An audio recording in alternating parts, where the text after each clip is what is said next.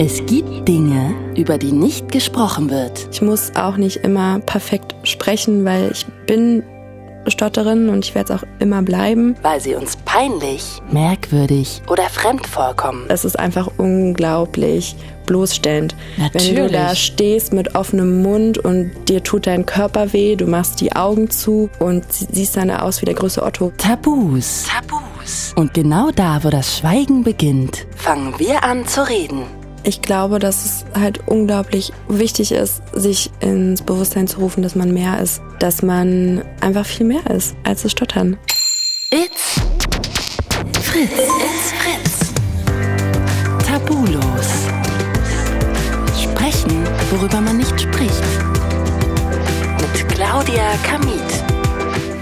Herzlich willkommen zu einer neuen Folge von Tabulos. Ich bin Claudia Kamit. Hier geht's ja immer um ein Tabuthema. Und ihr könnt euch übrigens auch sehr gern immer per Nachricht bei mir melden, wenn ihr über das Tabuthema in eurem Leben reden wollt. So hat's auch Lea gemacht. Sie hat angefangen zu stottern und über viele Jahre hinweg hat sie wirklich extrem darunter gelitten, was ja auch nachvollziehbar ist.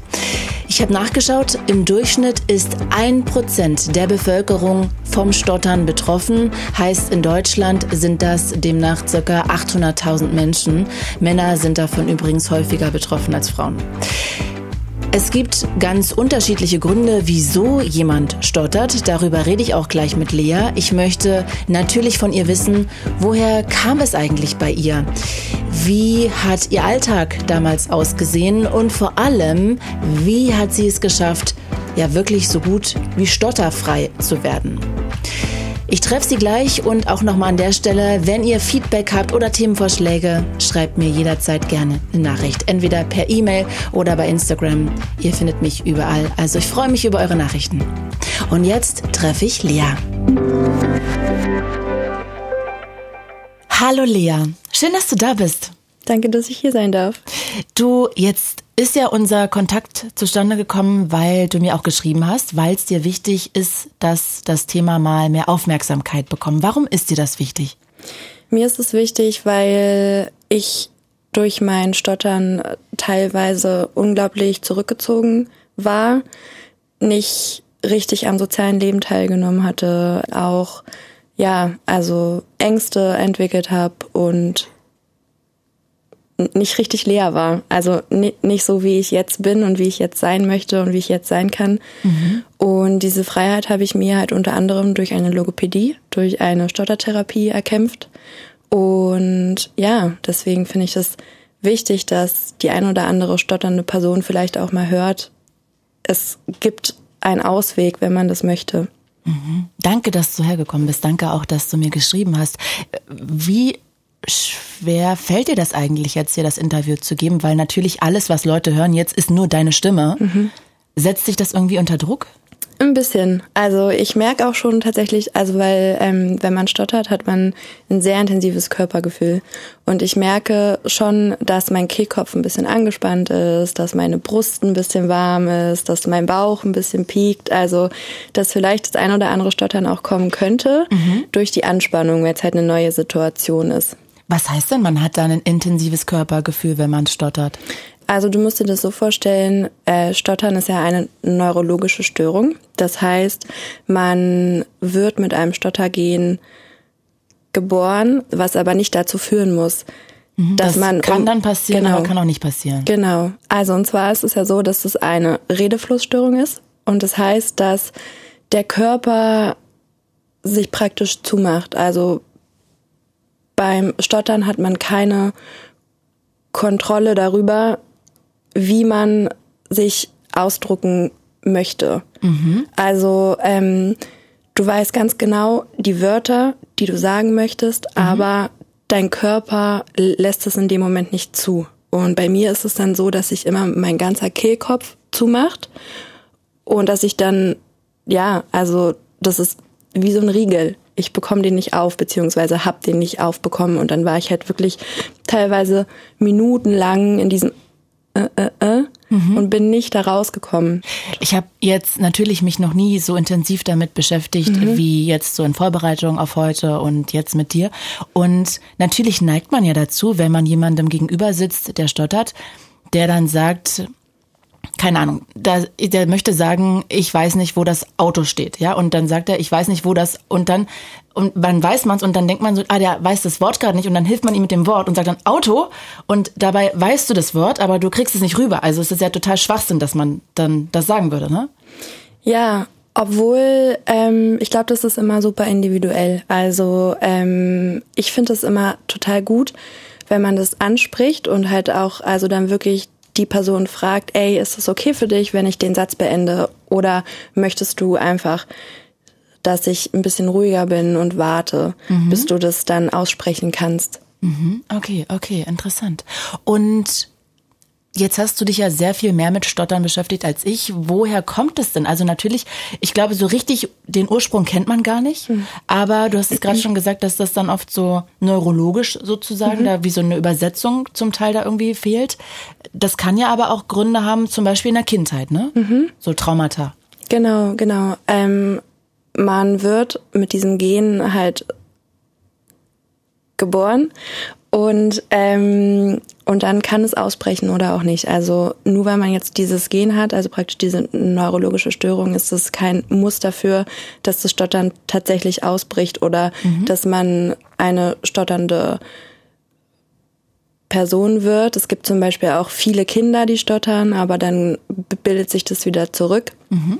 Ähm, und bei mir speziell war das jetzt so, dass ich als Kind gar nicht stottern musste, also überhaupt nicht. Meine Familie und Freunde können sich nicht daran erinnern. Und dann mit dem Eintritt in die Schule ähm, hat es bei mir dann begonnen. So mit weil, sechs dann? Genau. Und das war bei mir zumindest, glaube ich, aufgrund von traumatischen Erlebnissen. Meine Logopädin hat es auch unterstützt, die, also diese Vermutung, weil ich damals, ähm, ja, es war einfach eine sehr schwierige Lebensphase für mich dadurch, dass meine Mutter war sehr, sehr jung, als sie mich bekommen hat. Sie war erst 17, als ich auf die Welt gekommen bin. Und sie hatte viele wechselnde Partnerschaften und hat sich zu dem Zeitpunkt von einem Partner getrennt, äh, zu dem ich eine sehr innige Ver Verhältnis hatte und dem ich sehr nahe stand. Und mhm. weil ich selber ohne Vater aufgewachsen bin und auch derzeit keinen Kontakt mehr zu meinem Vater habe. Und dann waren halt auch viele neue Partner, wo auch Gewalt im Spiel war und ja, es war einfach ganz viel unsicher zu, zu dieser Zeit und deswegen gehe ich davon aus, dass dann dadurch das Stottern praktisch bei mir ausgebrochen ist. Und darf ich kurz fragen, wenn du so tief da drin bist, inwiefern hat das was miteinander zu tun? Also was tut der Körper, denkt die Psyche, ich weiß nicht, wie man es am besten sagen kann, mhm. aber ist es ein Schutzmechanismus vom Gehirn oder Warum gibt es da eigentlich einen Zusammenhang zwischen Traumata und Stottern? Das kann ich ehrlich gesagt gar nicht so genau sagen. Ich habe nur eine Vermutung. Mhm. Und zwar glaube ich, ähm, dass sich das alles dann durch die traumatischen Erlebnisse nicht richtig entwickeln kann, weil die Traumata praktisch den Platz einnehmen von den, also von der Hirnentwicklung, Sprachentwicklung, mhm. weil es ja gerade auch in dem Alter noch viel Entwicklung stattfindet. Wie so eine Art Überlastung vielleicht. Sogar. Genau, ja. Also mhm. so kann ich es mir vorstellen. Mhm. Und würdest du sagen, das war für dich eigentlich ein schlechtes Alter, um genau damit anzufangen, weil man ja dann als Mutter theoretisch sagen kann, na, das liegt nur an der Schule. Liegt jetzt nicht an mir oder dass ich mich getrennt habe oder gewalttätige ähm, Personen in meinem Umfeld lasse, sondern das liegt ähm, quasi an der Schule?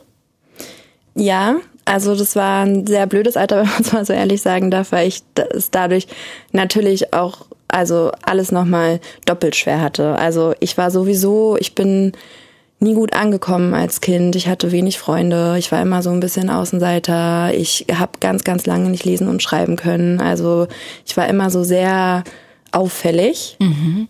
Also, ne, so wie man es halt heute sagen würde, einfach sehr verhaltensauffällig. Und ähm, durch das Stottern ist es dann halt alles noch viel sichtbarer mhm. geworden, weil ich das halt sonst immer auch alles so ein bisschen für mich behalten konnte und konnte mich zurückziehen. Aber das Stottern war halt für jeden sichtbar. Ey, da ist irgendwas, was halt nicht normal ist. Das heißt, es war wirklich erst mit dem Eintritt in die Schule, vorher Genau. gar nicht. Ja. Und dann warst du eh schon irgendwie vom Typ her ein bisschen besonders, nenne ich es jetzt mal. ja. Ja, ich finde, das muss man ja auch nicht negativ sehen. Ja. Ne? Und dadurch, durch dieses Stottern, hast du dich quasi noch mehr gefühlt, als würdest du ausgegrenzt werden oder ja, würdest du anders gesehen werden. Genau, ja. Also ich hatte damals das Glück, dass ich, ich war zwölf Jahre in einer Waldorfschule. Da bleibt man ja dann auch ähm, die ganze Zeit in einem, in einer Klassengemeinschaft. Wusste ich gar nicht. Ähm, und dadurch war das sehr, ja, also halt fast schon familiär. Und deswegen hatte ich bis auf eine Situation, die wirklich teilweise sehr diskriminierend war, wie ich finde, äh, allerdings auch erst in der sechsten Klasse, äh, Quatsch, in der elften. Ähm, genau, hatte ich, also war ich da in einem guten Umfeld. Also das heißt, du warst zwar irgendwie die, die immer rausgestochen Mhm. ist und auch manchmal so gefühlt, jetzt nicht unbedingt im Positiven für dein Gefühl, aber du wurdest nicht gemobbt oder beleidigt oder Doch schon immer mal wieder, aber das war dann halt auch hauptsächlich, weil ich hatte zusätzlich zu dem Stottern habe ich auch noch sehr starke Neurodermitis und ich habe das immer so schubweise, ähm, gerade wenn es mir psychisch nicht gut geht oder so. Und es war dann halt immer an so ganz besonderen Anlässen wie zum Beispiel Fasching oder irgendwas, bin ich dann mit einem knallroten Kopf oder mit offenem Bein zum Schwimmunterricht. Und das war dann schon oft irgendwie so, ja, guck mal, Lea, die kann nicht richtig reden, die kann nicht richtig lesen und schreiben, die hat komische Haut, die hat komische dies. Ähm, das schon, aber ich glaube, dass es noch viel, viel krasser geht, als wie ich es erlebt habe. Ähm, und es hat dann auch mit dem Alter abgeflacht. Aber als ich dann mein Fachabitur habe ich gemacht auf einer Regelschule und dort ist es dann nochmal richtig losgegangen. Ähm, mit dem Stottern. mit dem Stottern, aber auch mit den Anfeindungen und dem Mobbing. Und äh, dort habe ich dann mich auch entschlossen, erst eine Logopädie zu machen. Also ich habe meine Logopädie erst mit 18 oder kurz vor 18 angefangen. Also ich war praktisch, ja, 18 Jahre bin ich stotternd durch die Gegend gelaufen. Was war denn an dieser Schule da anders? Also der Ähm, Rahmen war natürlich nicht mehr so geschützt, familiär, aber was ist da passiert? Da sind verschiedene Sachen vorgefallen. Und zwar war das zum einen so, dass ähm, immer wenn ich irgendwas vorlesen musste oder so, wurde ich angeguckt und ausgelacht. Es wurde getuschelt die ganze Zeit. Ähm, es haben sich schon alle komisch angeschaut, wenn ich was vorlesen sollte, wenn ich nach vorne sollte. Und das, das i-Tüpfelchen war dann, ähm, waren zwei Situationen. Und zwar einmal habe ich so eine Analyse, musste ich schreiben über den, über die Mutter von Ödipus. Ähm, und das habe ich auch sehr, sehr gut gemacht. Und dann sollte ich das halt aber vorlesen. Dann ging es darum. Und ich war in einem unglaublichen Vermeideverhalten, weil ich halt schon so unglaublich angespannt war. Und dann habe ich mich vor die Klasse gestellt und ähm, habe das halt genommen in die Hand, mein Blatt. Und dann stand ich da wirklich fünf Minuten mit total zum Kehlkopf. Mein Gesicht ist rot geworden. Ich hatte Bauchschmerzen. Ich wusste gar nicht, wo ich hingucken soll. Und ich habe es nicht geschafft, vorzulesen. Und nach fünf Minuten hat sie dann gesagt, okay, äh, ich glaube, das wird nichts mehr, du kannst dich gerne hinsetzen. Und währenddessen haben halt, ja, mich alle angeguckt, gelacht und Sprüche gerissen. Und es wurde so auch nicht richtig unterbunden von der Lehrerin. Also ich habe mich nicht so richtig beschützt gefühlt. Und wo es dann meiner Meinung nach richtig unfair geworden ist, ähm, war in der Notenbesprechung. Und zwar hat sie gesagt, ja, also es war eigentlich fast mit Abstand die beste Analyse, die du hier verfasst hast. Das wären auch eigentlich 15 Punkte gewesen. Also aber, Eins? Genau, aber dadurch, dass du es nicht vortragen konntest, was ja auch zur Aufgabe gehört, hast du nur eine 3 minus. Oh, das ist ja richtig diskriminierend, ja. Ja, und das zweite Mal. Zumal sie ja weiß, dass du die Problematik hast. Genau, ja, ja, aber es war dann halt so ein bisschen die, die Aussage ähm, danach, ja, wir haben nichts Schriftliches und es ist ja so oder so halt auch. Ich habe einfach das Gefühl, dass es generell, also auch heutzutage einfach noch viel zu wenig als richtige Störung anerkannt wird, weil du, also man hat in diesem Moment keine Sicherheit über sich, ke keine Kontrolle. Was glaubst du denn, wie die das falsch sehen? Also wie sehen sie denn Stottern? Ich glaube, in der Schule oft als nicht gut vorbereitet und unsicher und man weiß nicht, was man tatsächlich sagen will. Mhm. Kannst du uns nochmal mitnehmen, so ein bisschen zu so einem Moment hin, weil vielleicht kannst du es ja auch nochmal unterscheiden. Du hast es ja auch vorhin schon mal so angerissen mit deinem Kehlkopf, dass der dann blockiert. Aber wie ist es denn, wenn du da so fünf Minuten stehst? Und jetzt natürlich, das ist schambehaftet und schrecklich. Aber was macht dein Körper? Also ich würde es gerne einmal so verstehen können. Das heißt, du mhm. stehst da und du hast den Satz im Kopf, aber kriegst den nicht über die Lippen, weil du das Gefühl hast, du kannst einfach gar nicht mehr reden. So mhm. einfach? Genau, also ich merke, dass halt von meiner Brust alles ganz warm wird und hart. Dann geht es nach oben und wenn ich halt ansetze zum Sprechen, dann verschließt sich mein Kehlkopf richtig und der wird so ganz hart und ich kann mhm. den halt aus eigenen Stücken in dem Moment nur sehr schwer wieder öffnen. Ah, okay. Der klappt dann quasi genau, zu. Genau, ja. Das ist wie so ein Riegel, der vorgeschoben wird. Mhm. Und deswegen fühlt man sich halt auch oft so machtlos. Also ich habe wirklich teilweise auch mit Freundinnen oder ähm, aus der Familie so für einen Satz drei bis vier Minuten gebraucht. Für einen Satz drei bis vier Minuten? Ja. Generell immer oder kam es auf die Thematik oder den Tag an? Ähm, zwar individuell, aber also schon verhältnismäßig täglich. Vor allem auch beim Anrufen und da habe ich dann halt auch oft Erfahrungen machen müssen, irgendwie so wie sind sie noch da? Und dann wurde einfach aufgelegt und oh.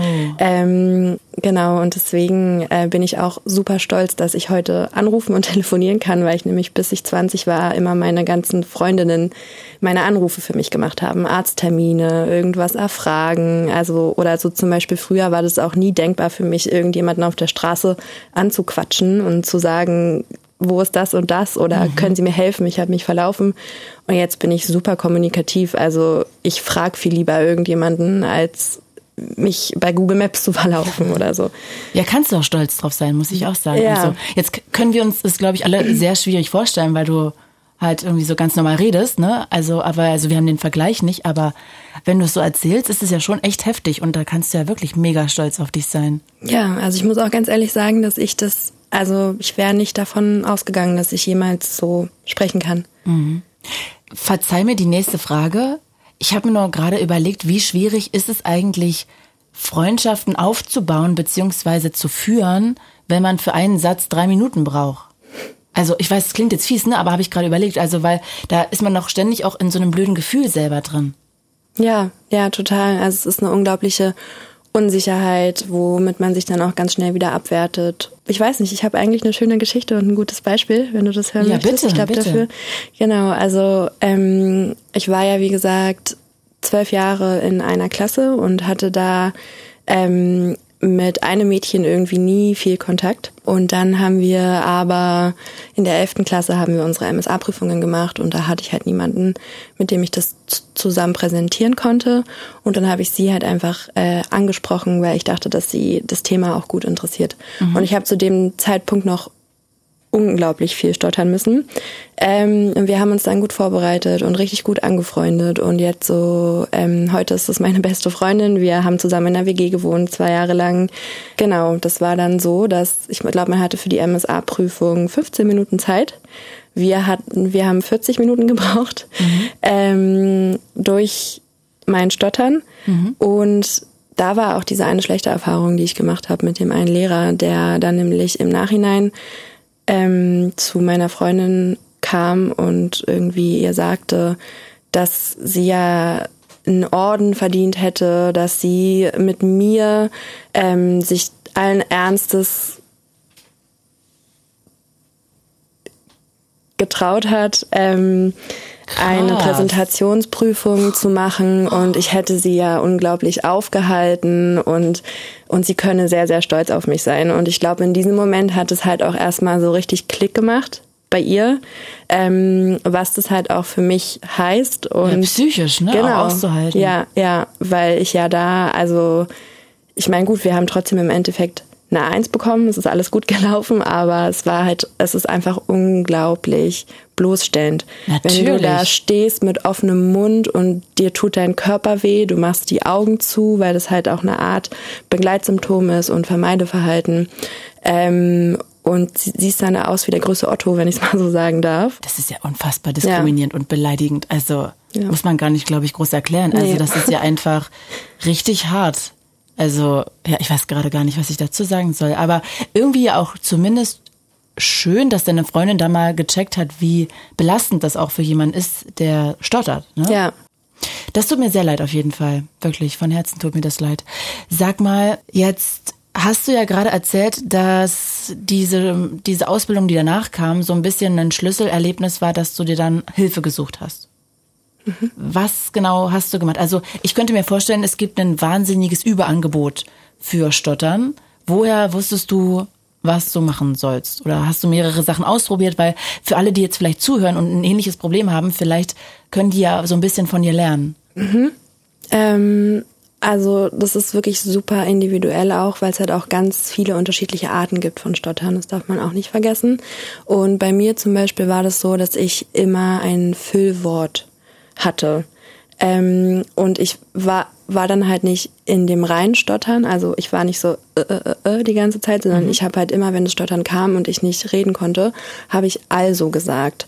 Und ich war dann wirklich teilweise drei Minuten also, also, also, bis mhm. es dann irgendwann wieder ein bisschen weicher wurde und ich aus der Stotter Blockade rausgekommen bin. Und konntest du dir dieses Wort also selber aussuchen oder hat dein Körperkopf das einfach rausgeballert, dieses Wort? Ich glaube, ich habe es mir halt irgendwann so als Brücke ausgesucht, weil ich halt dachte, das fällt nicht so auf. Mhm. Aber wenn du es dann natürlich 30 Mal sagst, dann ist es irgendwann natürlich schon auffällig.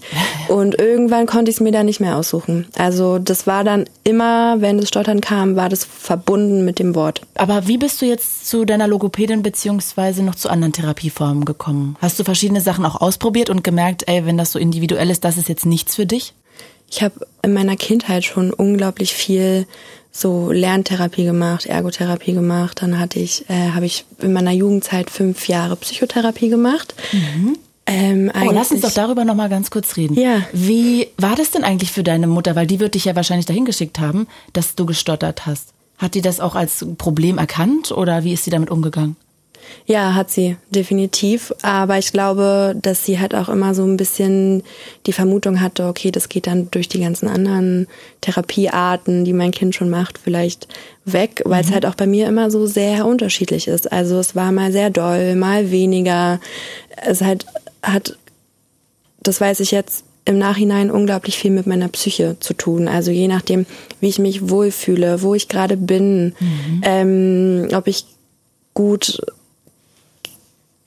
geschlafen habe oder sonst was. Also es waren, es sind unglaublich viele Faktoren, die dann halt zusammenkommen. Mhm. Wann ist dir denn eigentlich damals das erste Mal selber aufgefallen, dass irgendwas nicht in Anführungsstrichen normal mhm. ist? Bekommt man das sofort mit? Wahrscheinlich schon, oder? Mm, ich, also ich glaube so richtig tatsächlich erst, als ich langsam jugendlich geworden bin, mhm. weil ich halt gemerkt habe, so zum Beispiel, ich kann mich nicht mitteilen. Ich kann nicht das sagen, was ich möchte. Und deswegen kennen mich meine Gegenüber teilweise manchmal gar nicht richtig. Oder auch im Unterricht. Ich konnte mich nicht gut melden oder ähm, irgendwas erzählen oder vortragen. Also es war schon sehr, sehr einschränkend, weil man halt immer so, so hat, ey, hier bin ich und das kann ich alles und das will ich alles. Mhm. Aber es bleibt halt in dir drin. Und dann irgendwann hat man auch das fängt man an, oder beziehungsweise war es bei mir so, fängt man an, an sich zu zweifeln und sagt halt, okay, vielleicht kann ich das überhaupt nicht und vielleicht bin ich so auch gar nicht, weil man halt auch kaum Feedback kriegen kann dafür, mhm. weil die Leute das ja gar nicht mitkriegen. Klar, weil du es nicht rausschicken kannst. Ja, ne? Und ja. wahrscheinlich schlägt dir dann das nochmal mehr auf die Psyche und dann ist es so irgendwie. Teufelskreis. Ja, genau, weil dann kannst du dich noch schlechter ausdrücken und dann geht's immer weiter runter in der Spirale. Ja. Und in dieser Therapie, diese Psychotherapie, aus, mhm. darf ich fragen, aus welchem Grund du die angefangen hast? Wegen des Stotterns? Ja, also laut meiner Mutter wegen des Stotterns, genau. Also das ist die offizielle Variante, aber ich war zu dem Zeitpunkt sehr, sehr depressiv und auch suizidal. Okay. Ähm, aufgrund halt von den Erfahrungen, die ich in meiner Kindheit gemacht habe, dann war ich zu dem Zeitpunkt. Aber äh, die, die Erfahrungen meinst du jetzt mit den Partnern von deiner Mom?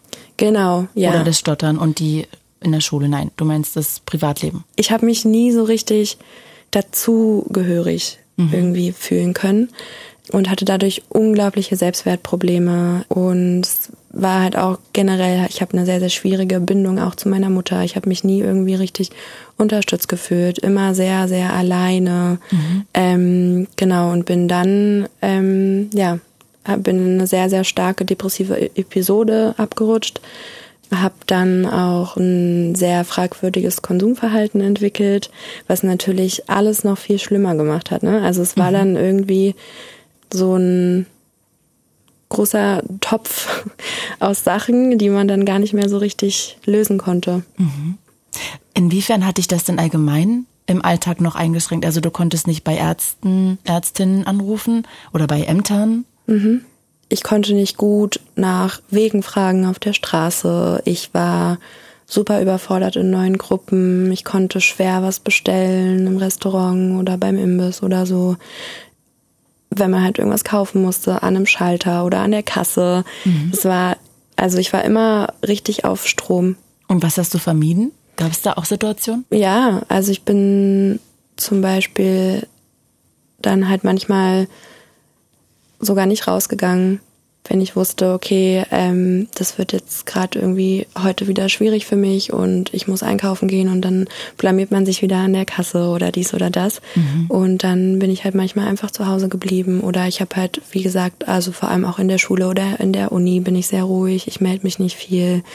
Ähm, ich habe vermieden, irgendwie generell überhaupt zum Arzt zu gehen. Also ich habe das auch nur gemacht, wenn es wirklich sein musste. Und dann halt vorher, ja, das große Glück gehabt, dass meine tollen Freundinnen mich unterstützt haben. Genau. Und wie schwierig war eine Therapie mit Stottern? Sehr schwierig. also ja. auch eine Psychotherapie, ne? Da geht es ja. ja darum, dass du viel erzählst. Ja, genau. Also es war sehr, sehr schwierig, weil es halt einfach unglaublich zeitaufwendig war. Und da muss man auch echt also an meine damalige Therapeutin wirklich Hut ab, die hatte unglaublich viel Geduld mit mir. Ähm, gerade wenn es dann darum ging, so tiefer in die Materie einzusteigen und halt auch wirklich zu gucken, okay, wieso gehst du jetzt so schlecht mit dir um? Mhm. War ich dann vielleicht auch mal fünf Minuten lang eine Also-Schallplatte und nicht nur drei. Also es war wirklich, und dann auch nach jedem Wort. Also genau, weil ich das halt dann in dem Moment überhaupt nicht steuern konnte und von meinen Emotionen so übermannt war. Und das ist auch noch heute so. Also wenn ich sehr emotional bin, dann merke ich auch, dass das Stottern mich tatsächlich immer mal wieder übermannt und dann kommt es auch in den, also auch die Techniken, die ich dadurch eigentlich weiß, mhm. kann ich dann in diesen Momenten nicht immer anwenden. Die helfen dann gar nicht. Nee. Und ich hatte gerade überlegt, wenn du die Vermutung hast, die These, dass du durch deine Traumata dieses Stottern entwickelt hast, hat denn diese ja sehr, sehr fruchtbare Psychotherapie auch dazu geführt, dass du weniger gestottert hast? Ich glaube nicht unbedingt, nee. Und deswegen habe ich dann auch mit 18 gesagt, okay, es muss jetzt nochmal richtig was Passieren. her, hm, was Verstehe. Stottern behandelt. Also weil ich halt damals auch so ein bisschen die Hoffnung hatte, dass die Psychotherapie das schon auflösen kann. Genau, also ich bin einfach unglaublich dankbar, dass ich halt durch diesen Irrglauben, mein Stottern geht durch die Psychotherapie weg, mhm. dass ich da trotzdem weiter am Ball war und geblieben bin, weil ich, es hört sich immer sehr dramatisch an, aber ich meine das wirklich eigentlich ganz sachlich, also weil ich nicht weiß, ob ich heute ohne diese Therapie, die ich machen durfte, noch hier so sitzen würde. Weil dich das so belastet hat? Ja, also halt einfach wegen meiner depressiven Phase. Ich war unglaublich suizidal und mhm. ähm, habe halt durch meine Therapeutin das erste Mal in dem Alter halt erfahren können, wie es wirklich ist, wenn jemand da ist, wenn jemand zuverlässig ist, wenn man sich auf jemanden verlassen mhm, kann. Verstehe. Mhm. Also ich bin da auch sehr dankbar übrigens für. Und zeigt ja auch, dass es wichtig ist zu reden ne? und diesen Schritt dann zu gehen und nicht dann halt diesen Dämonen zu folgen. Auf der übrigens auf der Internetseite fritz.de slash Hilfe findet ihr auch nochmal ganz viele Telefonnummern von Experten und Menschen, die ihr Tag und Nacht erreichen könnt. Also bitte findet Menschen zum Reden. Äh, sag mal, Lea, hm, Jetzt hätte ich gedacht, dass man trotzdem irgendwie ein großes Angebot hat, dann du mit 18, was man da machen könnte. Für dich war aber direkt klar, du machst Logopädie. Mhm, genau. Ähm, ich weiß gerade ehrlich gesagt gar nicht mehr so richtig, wie ich dann auch letzten Endes auf meine Therapeutin gekommen bin. Mhm. Ich glaube, das war durch meine Mutter, weil die durch eine Freundin erfahren hat, dass sie sehr, sehr gut sein soll und dann sind wir da zusammen hingegangen. Mhm. Und dann ging's los nach und nach. Und ja, erzähl mal. Also ich glaube, die meisten können sich jetzt, ich auch nicht, sich mhm. vorstellen, mhm. was genau da passiert, wie man das loswerden kann. Wie verlernt mhm. man das? Also der allererste Schritt ist Akzeptanz. Mhm. Und sich dem überhaupt auch mal klar machen, was da eigentlich abläuft in deinem eigenen Körper und was passiert. Ähm, was auch ganz lustig war, ist, ich bin dann damals bei meiner Logopädin an, angekommen und sie hat zu mir, also sie hat mich angeguckt und hat gesagt, Lea, du bist hier ganz schnell wieder weg. Mhm. Wie meinte sie das? Dass ich nicht lange brauche, ah. um, um mein, mein Stottern zu verändern. Und ich habe sie damals angeguckt und dachte so, mhm, mal sehen. Äh, davon gehe ich nicht aus, weil ich ja nicht mal einen, einen Satz gerade sagen kann.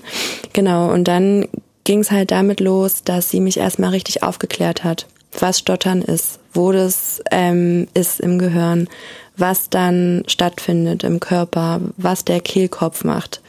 Also es waren bestimmt vier oder fünf Sitzungen erstmal nur Theorie. Gab es so einen mind-blowing Moment, wo du dachtest so, ah, irgendeine Info oder eine Geschichte, die sie erzählt hat oder irgendwie sowas? Ich fand es krass, dass es wirklich ein Gendefekt im Gehirn ist. Mhm. Also ich habe halt immer so eine Veranlagung quasi. Ja, genau. Und ich konnte mir halt auch immer nicht richtig erklären, wieso ich, was passiert da genau. Aber das ist halt, ja, also wirklich einfach ein körpereigener Prozess ist. War das auch eine Entlastung, das zu erfahren? War es, ja. Mhm. Definitiv. Kann ich mir vorstellen. Aber es war in dem Moment, also es war entlastend, aber auch sehr erschlagend, wenn man dann natürlich das Gefühl hatte, okay, ähm, jetzt kann ich noch weniger dagegen machen. Also ich war ah, dann ja. auch mhm. sehr hoffnungslos am Anfang. Ja, aber dann ging es halt damit weiter, dass wir auch ganz, ganz viel, also wir haben ganz viele Spiele gespielt. Wo zum Beispiel Halligalli, da wo man halt auch so schnell reagieren muss, schnell reden muss. Und dann ging es halt darum, dass man das Stottern wirklich rauskitzelt, provoziert, halt auch für sie in erster Linie, um das einschätzen zu können. Mhm. Und dann gingen wir halt so nach und nach weiter und dann hat sie halt auch gesagt, dass ähm, ich Füllwörter benutze und das ist eine Art der Vermeidung, mhm. weil man es halt versucht, also so wenig wie möglich nach außen zu tragen. Und durch dieses Also habe ich halt versucht, meine wahre Symptomatik zu verstecken. Und dann haben wir halt erstmal versucht, das Also zu lösen, wodurch ich dann ein bisschen mehr im eigentlichen Stottern war das also zu lösen, damit man wirklich das Problem sieht oder damit man das anerkennt oder? Damit das Stottern dann generell weniger wird, weil für mich ja Stottern immer mit also verbunden war. Und dann ähm, haben, haben wir zum Beispiel auch ganz viele Techniken gelernt. Ähm, ich musste Pseudostottern, also ich musste mit Absicht viel mehr stottern. Und dann ging es darum, als ich das halt alles nach und nach ähm, lernen durfte, an die Desensibilisierung. Also, wo ich dann anrufen musste bei irgendwelchen Leuten aus dem Telefonbuch und mit Absicht mehr gestottert habe. Ah. Also Was hast du denen erzählt?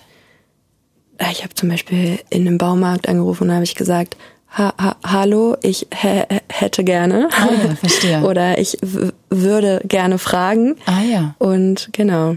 Was tatsächlich ganz lustig ist, weil Pseudostottern ist eine Technik, ähm, wo man halt ganz übertrieben, ganz viel stottert. Aber ich tatsächlich hatte immer in diesen Momenten eigentlich das Gefühl, dass mein Stottern ein bisschen wegbleibt dadurch. Aha. Ich konnte das besser kontrollieren. Also ich habe natürlich viel hörbarer und viel sichtbarer stottern müssen, aber es war sehr, ja, es war einfach. Ja, ausgewählt wahrscheinlich. Genau, ja, ja. Freiwillig. Genau. Aber eine Frage noch mal kurz zurück, weil ich glaube, ich mir vorstellen kann, dass viele, die vielleicht das Problem haben oder jemanden kennen, der das haben, wie hast du denn das Wort allzu eigentlich abgelegt? Ich finde es halt nur ein bisschen schwierig darauf zu antworten, weil ich mir gar nicht sicher bin, ob ich es wirklich abgelegt habe. Weil so. ich schon immer mal wieder, also ich ertappe mich schon dabei, dass ich es auch immer mal wieder, dass es so rausbricht. Aber ich habe dann tatsächlich, also ich glaube, mir hat es auch wirklich unglaublich geholfen, einfach regelmäßig da zu dieser Logopädie zu gehen. Also es hat mir ein unglaubliches Gefühl von Sicherheit gegeben. Mhm. Und da hat sich mein Stottern selber schon unglaublich zurückgebildet. Also ich ah. musste tatsächlich gar nicht so viel machen wie vielleicht andere Leute, sondern bei mir ging es echt auch um diese psychosoziale Ebene, dass ich verstanden werde, dass gesehen werde. Genau, dass mhm. auch jemand da ist, dass ich dafür nicht verurteilt werde und vor allem, dass ich als der Mensch wahrgenommen werde, der ich bin. Mhm. Und das war ein langer Prozess und ich glaube, so tatsächlich losgekommen von dem Also bin ich dann in der letzten Phase der Therapie habe ich die Techniken erlernt. Mhm. Magst du mal eine sagen? Ja, zum Beispiel ist es Pull-out. Was das ist das? Eine Technik, es ist, wenn man in dem Stotterblock drin ist, macht man den fest. Also ich weiß nicht, ich kann es ja mal vormachen. Ja, bitte, gerne. Okay, also zum Beispiel ist man jetzt, äh, weiß ich nicht, K, dann ist es fest und dann löst man es durch Weichheit wieder auf und sagt dann Kartoffel. Ah, verstehe. Dass man halt sich wieder rausholt aus dem, ja, aus dem Block, in dem man drin ist, durch die Weichheit und halt auch durchs Atmen. Aber das hast du ja heute noch nicht gemacht, ne? Hier in unserem Gespräch. Doch, schon dreimal. Aber du hast ja jetzt nicht dann irgendwas Weiches gesagt, was komplett fremd ist. Also Kartoffel hast du ja zum Beispiel nicht gesagt. Oder reicht es dann auch egal welches Wort, das einfach nur anders zu atmen? Ich kann es mittlerweile, ähm, kann ich's atmen. Ah ja. Und ich schaffe es auch manchmal so, dass man es gar nicht mitbekommt. Also danke. Mhm. Aber teilweise ist es auch schon auffällig. Aber du lernst es halt auch so übertrieben, da, damit man halt auch erstmal richtig ver verstehen kann, was überhaupt passieren muss. Genau. Verstehe, verstehe, ja. verstehe. Okay. Ja, also ich meine, natürlich ähm, merkt man so ein bisschen, dass du da manchmal so mitarbeitest. Aber ich habe gedacht, dass du dann irgendwelche Worte auflösen musst. Also, dass du dann überlegen musst, okay, denn du hast gerade mit dem Wort, ich weiß nicht, Pa angefangen und willst vielleicht Papa sagen und dann wäre Papa aber zu hart und dann sagst du Paris. So, aber so funktioniert es nicht, ne? Sondern es nee. ist eher übers Atmen, dass du dann einfach anders atmest und weicher aussprichst. Genau, mhm. ja. Ist ja super interessant. Gibt es noch eine andere Technik? Ähm, ja, gibt es. Prolongieren heißt diese Technik. Wie? Prolongieren. Prolongieren? Ja. Man bleibt halt, beziehungsweise man redet mit Absicht langsam und zieht die Worte ganz, ganz lang und an den Silben angepasst, mhm. ähm, um halt dafür zu sorgen, dass das Stottern gar nicht erst entsteht. Ah ja.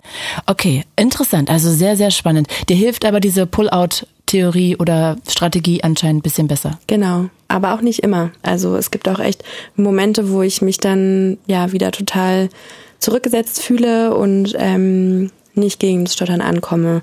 Also ich rutsche dann auch oft wieder in die Vermeidung, zum Beispiel, dass ich ein anderes Wort sage, als das ich eigentlich sagen will, mhm. weil ich merke, das kann ich besser aussprechen oder dass ich die Augen zumache oder dass ich mein Gegenüber nicht angucke. Ähm, aber ich habe auch für mich entschlossen, dass das okay ist. Also ich muss auch nicht immer voll perfekt sprechen, weil ich bin Stotterin und ich werde es auch immer bleiben.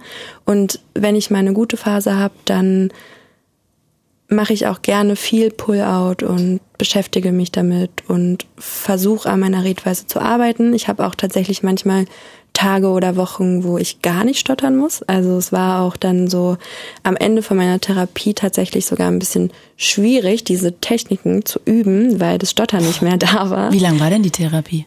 Dreiviertel Jahr. Nur, okay, wow. Ja, ist ja genau. echt kurz. Ja, also wir mussten die dann leider abbrechen, weil ich ähm, dann ins Ausland gegangen bin. Okay, darüber reden wir auch gleich noch, weil da interessiert mich auch, ob du dann mit dem Stottern nochmal konfrontiert wurdest anders. Wann gab es denn die letzte Situation, wo du nochmal so zurückgerutscht bist ins Stottern, weil mm. du das gerade meintest? Ich glaube vor anderthalb Jahren. Da oh. habe ich dann tatsächlich auch nochmal ähm, eine neue Therapie angefangen. Psychotherapie oder was? Beides. Also ich mache jetzt eine Psychotherapie seit letztem Jahr, aber Logopädie so, habe ich genau habe ich nochmal angefangen, als ich dann wieder zurück war aus dem Ausland. Ähm, genau, weil ich da einfach das Gefühl hatte, okay, ich bin jetzt wieder total lost, ich bin gar nicht Herr der Lage mhm. und weil ich auch einfach wieder gerne zu meiner Logopädin wollte. Mhm. Ähm, ja, und es hat dann echt ganz gut geklappt. Also wir haben dann halt nochmal die ganzen Techniken aufgefrischt haben mehr Desensibilisierung gemacht, weil wir dafür nicht so viel Zeit hatten, weil ich ja dann die Logopädie abbrechen musste. Mhm. Und es hat mir nochmal neue Kraft gegeben. Und jetzt ist es halt immer noch manchmal so, dass ich denke, okay, ich habe wieder so eine Art Rückfall irgendwie. Aber meine Logopädin hat gesagt, also eigentlich kann ich dir nichts mehr beibringen, Lea. Ich habe das Gefühl, dass ähm, hier nicht mehr so der richtige Platz für dich ist. Mhm. Und deswegen hat die auch ganz, ganz toll versucht, mich bei der Stotter Selbsthilfe anzubinden. Was ist das genau? Das ist eine Selbsthilfegruppe aus ganz vielen stotternden Personen, mhm. die sich halt regelmäßig treffen. Oder zum Beispiel gibt es auch verschiedene Vorträge. Es gibt auch so eine richtige Stotterfahrt, Stotterfahrradtouren. Also es gibt so ein richtiges. Also Unternehmungen. Genau, genau. Also es gibt so ein riesen Netzwerk. Und wie viele Leute sind dann da so drin? Also du bist ja aus Berlin. Wie viele Stotterer sind da so in diesem Verbund, die mhm. da mit Fahrradfahren kommen? Das kann ich dir leider nicht sagen, weil das meine nächste Hürde ist. Ich ah. habe mich bis jetzt noch nie getraut, in so eine Selbsthilfegruppe zu gehen. Wovor hast du Angst? Ja, dass es dann nochmal so präsent wird oder vielleicht auch so ein bisschen, dass die Leute mich fragen, Lea, was willst du hier überhaupt? Du redest doch total flüssig. Also, dass, dass ich nicht so richtig Recht darauf habe, da auch so ein Teil von zu sein, weißt du? Ist ein bisschen, mhm. ist ein bisschen bescheuert vielleicht, aber. Nee, also bescheuert ist ja erstmal gar nichts, finde ja. ich. Und ich kann das schon verstehen, das ist ja auch der Grund, warum viele Leute keine Psychotherapie anfangen, weil sie immer denken, dass dann der Therapeut sagen würde, ja, was willst du denn hier? Du nimmst ja Leuten, die es wirklich gebrauchen können, den Platz weg. Ja. Ist ja aber gar nicht so, ne? Also ich finde, man kann ja auch das sage ich auch immer in meinen Sendungen, theoretisch, auch wenn es jetzt nicht so auf dich gemünzt passt, aber Leid nicht vergleichen. Und ich glaube, auch an der Stelle ist es vielleicht einfach schön, dass du da bist, weil die dich mögen und weil die dich vielleicht gut finden und du vielleicht dann, wenn da zwei Leute ein Problem haben, nach dem Weg fragen kannst. Das ist ja auch, also du bringst ja auch viele Vorteile mit und hast ja trotzdem das gleiche Mindset wie die. Du bist ja durch die gleiche Schule gegangen wie die. Von daher ja, würde das vielleicht doch helfen. Also von daher könnte ich mir vorstellen, dass du dich da vielleicht sogar wohlfühlst und die das feiern, aber ich kann auch verstehen, dass du da so ein bisschen Berührungsängste hast. Hm. Und hast du es auf dem Plan? Ja, also definitiv. Ich möchte da gerne hingehen, um vielleicht auch einfach nochmal so ein bisschen Austausch zu erfahren. Zum Beispiel, wie das ist in Jobs, wo man viel sprechen muss, was ja jetzt zum Beispiel bei mir auch so der Fall ist. Ich arbeite in einem Beruf, wo ich sehr viel telefonieren muss und sehr viel Menschenkontakt habe und Elterngespräche und also genau, ich bin Sozialarbeiterin. Hast du dir das extra ausgesucht als Challenge oder? Ähm, das kommt ja direkt hinter Radiomoderatorin, würde ich mal sagen.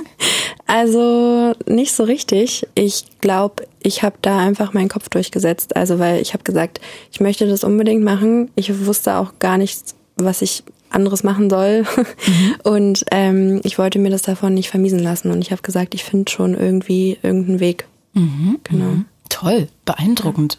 Ja. Finde ich wirklich. Hast du da mit irgendwelchen Hürden auch dann zu kämpfen? Ja, immer mal wieder. Also halt gerade, ähm, also ich habe tatsächlich eher mit so herausfordernden KollegInnen immer mal wieder Probleme, ähm, die halt so sehr fordernd sind oder übermannt, dass ich mich dann in diesen Momenten sehr, sehr klein fühle. Und dann, zack, fühle ich mich angespannt und mein Kehlkopf geht zu. Und klagen die dich dann an oder sind so zu dir wegen des Stotterns oder einfach, weil man im Beruf halt manchmal aneinander gerät? Ähm, ja, das ist der Grund, aber ich fühle mich dann halt noch viel, viel kleiner durch das Stottern, weil man sich dann halt so entblößt zeigt vor der Person. Mhm. Und halt gerade wenn, ne, wenn man nicht irgendwie einer Meinung ist oder ähm, dann ist es halt schwierig. Dann kommt es genau. erst recht raus. Ja, ja. Hm, und dann fühlst du dich noch kleiner quasi, genau. verstehe. Ja. Nehmen die darauf Rücksicht?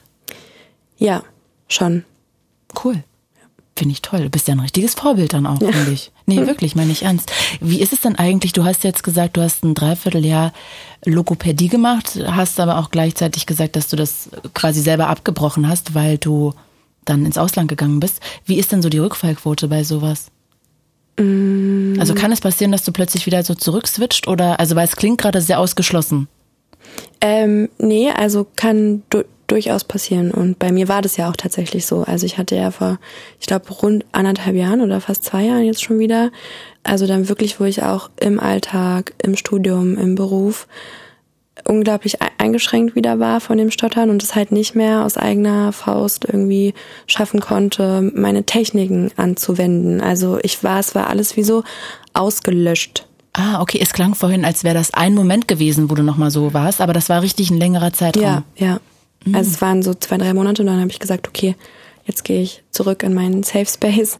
Jetzt hast du gerade erzählt, du warst auch im Ausland. Mhm. Du warst in wo?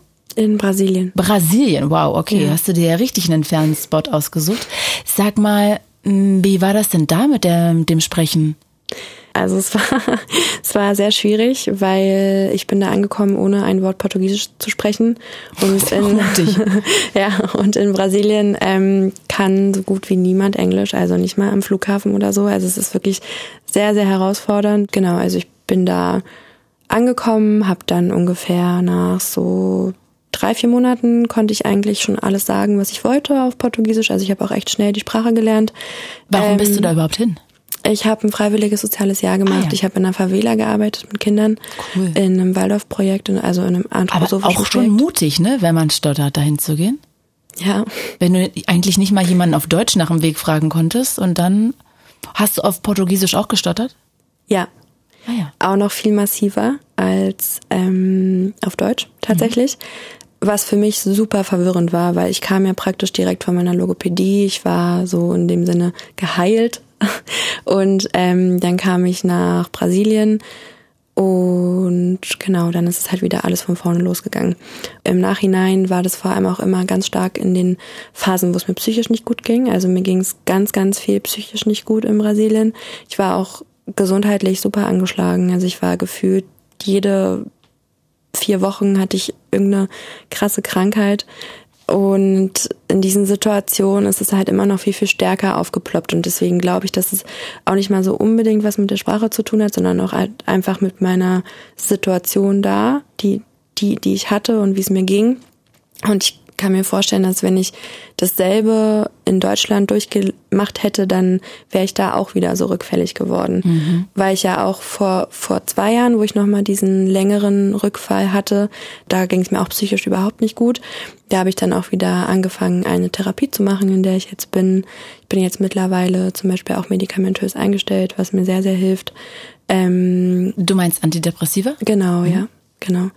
Und ja, aber was halt auch sehr herausfordernd war in Brasilien, dass ich halt hier immer das Glück hatte oder auch ein Privileg, ne? Also weil es ist ja auch nicht für alle so, das muss man auch echt sagen, ähm, mich in einem sehr guten Umfeld zu bewegen. Also ich habe wirklich, meine Freunde sind top. Also die sind ähm, super verständnisvoll, auch heute, wenn mir das noch passiert.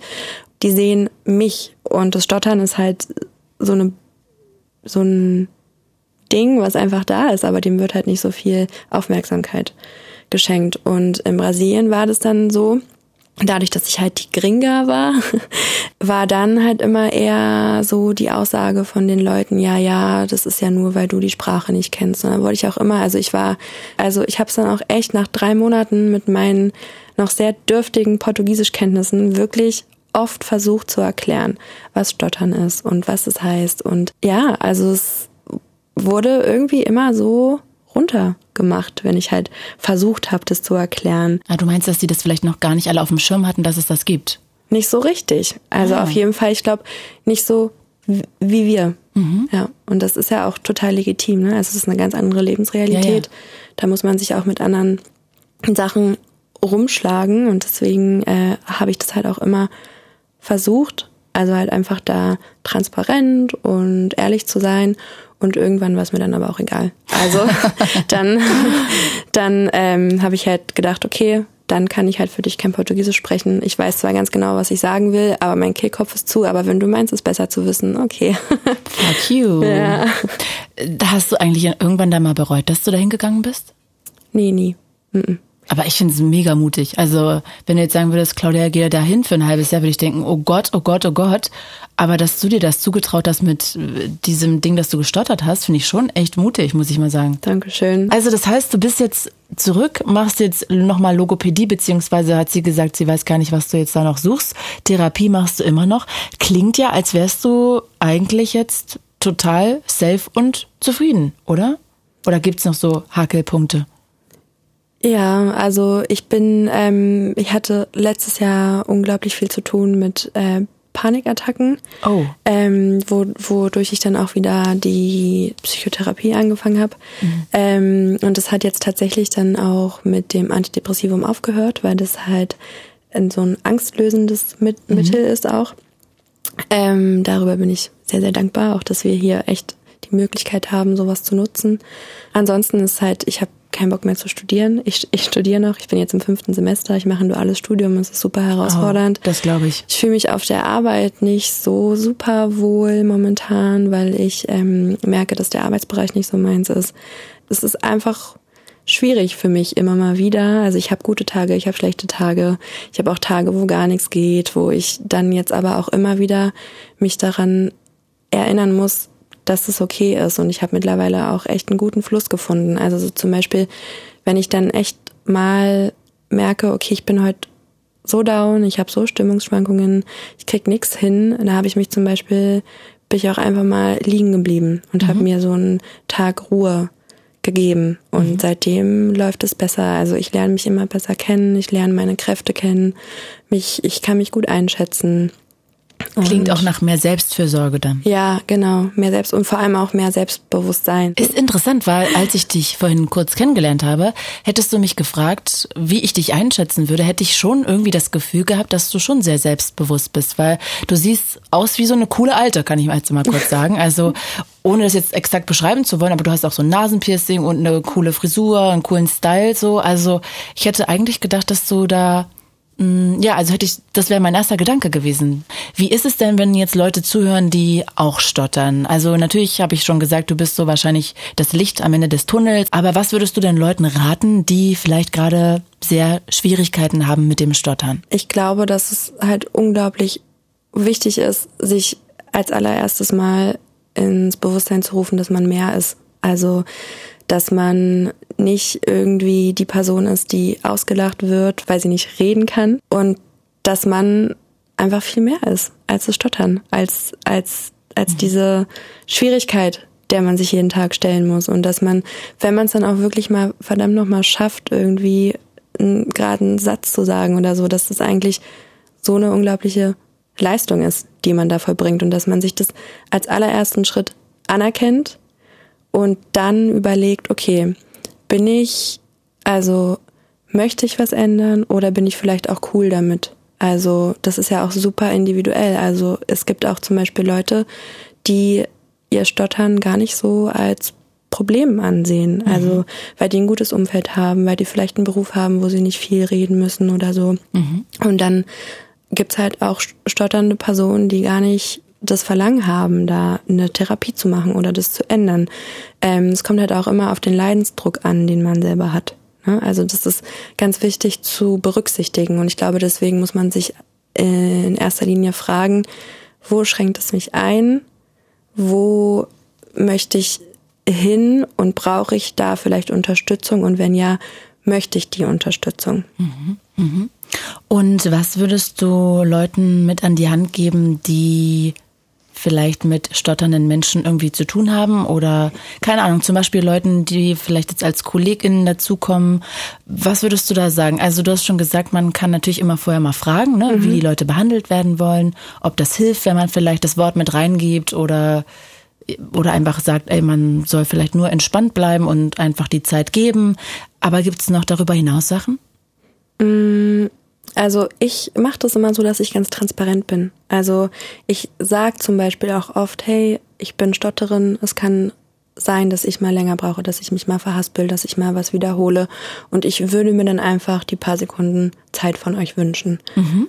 Genau. Und ansonsten mache ich tatsächlich gar nicht so viel. Also ich finde echt, das Allerwichtigste ist, dass man Raum hat, um darüber zu sprechen und das halt dein Gegenüber auch weiß, okay, so kann ich dann reagieren. Und das ist, das habe ich bis jetzt halt immer nur übers Thematisieren geschafft. Mhm. Ja. Bist du da auch schon mal auf ähm, Diskriminierung oder so abwertende Worte gekommen? Also hat dann jemand schon mal irgendwas Negatives dir gegenüber gesagt, wenn du damit so offen rausgegangen bist? Ja, ja. Also ich war ähm, ein Erlebnis, ähm, da hatte ich wieder eine relativ gute Phase. Ich hatte zu dem Zeitpunkt auch noch keine Sprachtherapie gemacht. Und da war ich mit meinem Vater im Auto, als ich noch Kontakt mit ihm hatte, also auch sehr sporadisch, aber genau, also ich habe an dem Tag selber sehr stark gestottert und dann konnte ich ein paar Sätze flüssig reden. Und dann kam dann halt der Satz so wie, ja, siehst du, du musst dich dann nur anstrengen, dann kannst du auch richtig reden. Stell dich nicht immer so an, das ist keine Krankheit, das bist einfach nur du. Wow. Und sowas war schon öfter mal. Also ähm, dann halt aber halt auch hauptsächlich ja die Sachen, die ich schon erzählt habe in der Schule oder halt durch Lehrkräfte. Ähm, ich habe zum Beispiel auch mal eine 5 bekommen für einen Vortrag mit der Aussage, weil ich mich nicht artikulieren kann. Das ist ja wirklich heftig, wow. Ja, das ist wie wenn man zu einem Rollstuhlfahrer sagt, du kriegst eine 6, weil du nicht rennst. So. Ja. Also es ist halt, und das würde ich mir halt einfach so ein bisschen wünschen, also dass auch die Leute, die darunter leiden und die auch echt einen Leidensdruck verspüren, dass sie halt wissen, das bist nicht du in dem Moment und deswegen macht dich das auch nicht aus. Mhm. Das ist wahrscheinlich trotzdem noch schwierig, dann auseinanderzuklären. Unendlich, mhm. unendlich. Also mir fällt es heute noch schwer. Was glaubst du denn eigentlich, das würde ich noch gern abschließend wissen, warum Stotter noch immer so ein Tabuthema ist?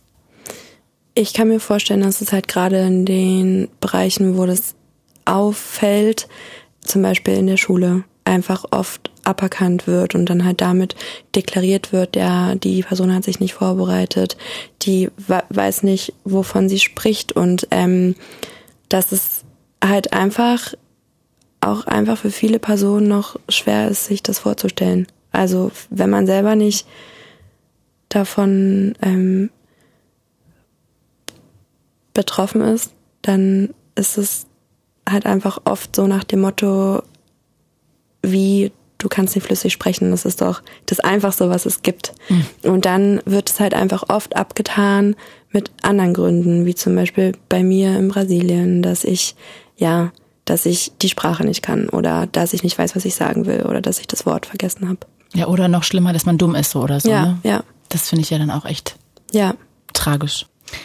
Ey, Lea, ich danke dir von Herzen, dass du dich bei mir gemeldet hast. Ich finde das Thema so spannend, so wichtig und ich habe so viel gelernt heute auch von dir.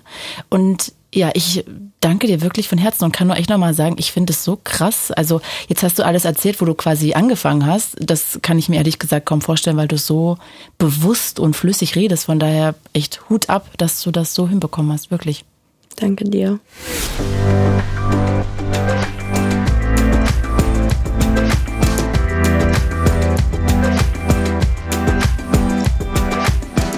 Ich bedanke mich bei meinen Redakteurinnen Viktoria Schloder und Franziska Schmalbach.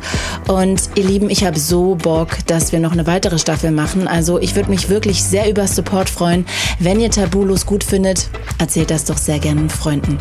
Danke fürs Zuhören. Ich bin Claudia Kamit und das war Tabulos. Fritz ist eine Produktion des RBB.